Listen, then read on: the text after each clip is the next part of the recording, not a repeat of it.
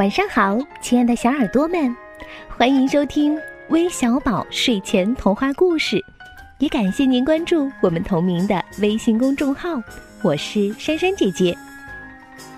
今天珊珊姐姐要给小公主们讲一个关于公主的故事，你们准备好了吗？一起进入今天的故事时间。莱米斯公主。从前，黎巴嫩国王萨里木有一个女儿，名叫莱米斯，生得眉目清秀，模样俊俏，性格温柔，人品端正。莱米斯十六岁那年，王后因病死去，国王娶了一个名叫塞娃的女人做王后。塞娃生性不善，心地刻毒。千方百计要把国王这个唯一的女儿赶出王宫。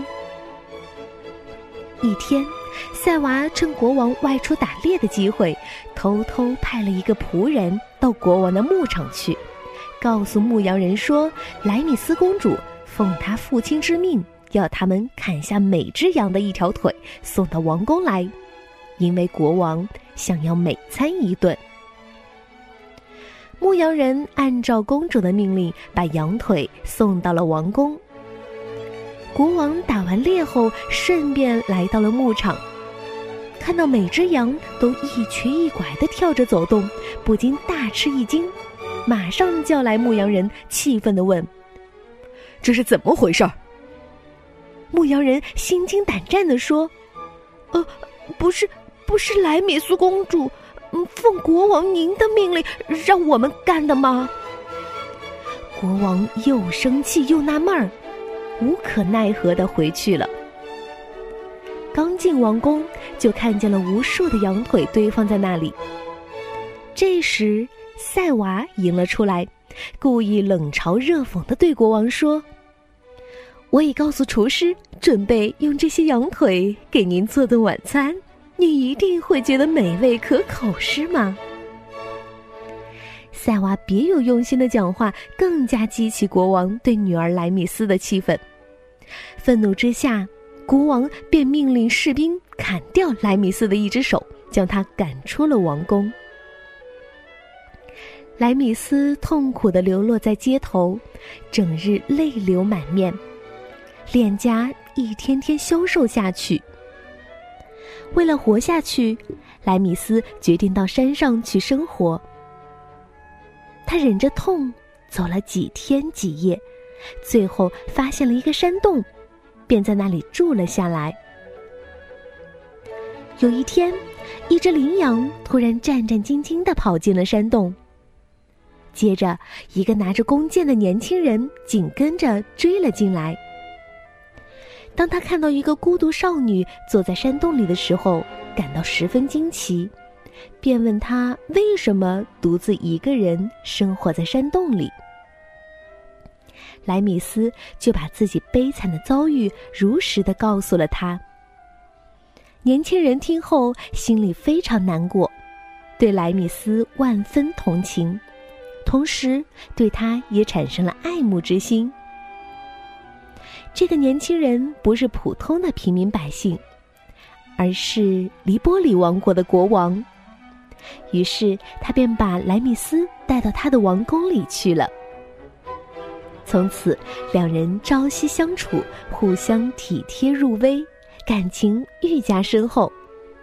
不多久，两人结了婚，过上了幸福甜蜜的生活。后来。年轻的国王带兵远征，去和敌人打仗。不久，莱米斯生了个双胞胎，一对儿子，个个长得漂亮可爱。王太后高兴得心花怒放，马上写了一封信，派特使去将这个喜讯告诉儿子。特使骑马赶路，飞速前进。晚上路过黎巴嫩王国都城。贝鲁特便在王宫过夜。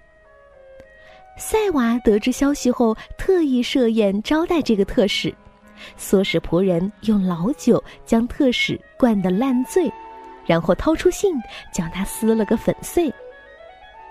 接着，赛娃又写了一封假信，信上说莱米斯生了两个妖怪。第二天，特使醒来，对所发生的事毫无察觉，就又继续赶路了。信交到国王手中，国王读完信后神色骤变，感到心烦意乱，马上写了一封回信，叫莱米斯把两个怪物保护好，等他回去后再说。特使带着这封信立即往回赶路，晚上仍然在贝鲁特王宫过夜。赛娃又施展同样的诡计，写了一封假信。把莱米斯和他生的两个怪物通通杀掉！我不愿见到他们。王太后见到信后惊得目瞪口呆，觉得儿子太不理智了，便决定不按儿子的命令做。莱米斯得知后感到事情不妙，便下决心带着两个儿子仍回山洞去生活。王太后再三挽留，也无济于事。最后只得挥泪相别了。三年后，年轻的国王凯旋归来，到家中却没见到莱米斯和两个怪物，就急忙向母亲打听。母亲便把信拿出来给儿子。儿子看后大吃一惊，然后把自己接到的信给母亲。母亲看过，惊奇不已。国王马上招来了特使，责问这是怎么回事儿。特使便把他往返路上经过贝鲁特王宫过夜，王后赛娃殷勤招待，将他灌得酩酊大醉的情况毫无隐瞒地告诉了国王。国王听后恍然大悟，知道是赛娃搞的鬼，企图将莱米斯置于死地。年轻的黎波里国王立刻扬鞭飞马寻找艾米斯和两个儿子去了。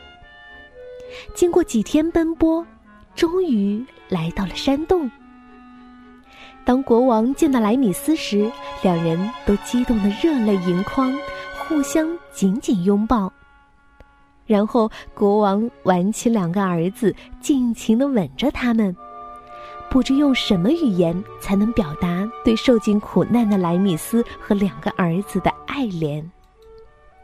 国王带着莱米斯和两个儿子又回到了王宫，重新开始了幸福美满的生活。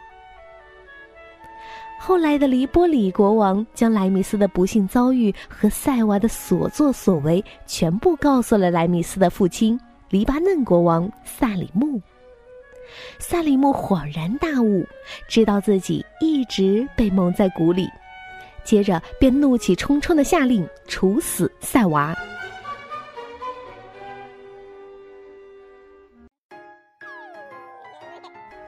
好了，故事听完了，我们也要送祝福了。首先要祝今天的小寿星，来自内蒙古包头的赖佳义小朋友生日快乐。今天是你四岁的生日了，爸爸妈妈要祝你健康成长，因为他们永远爱你哦。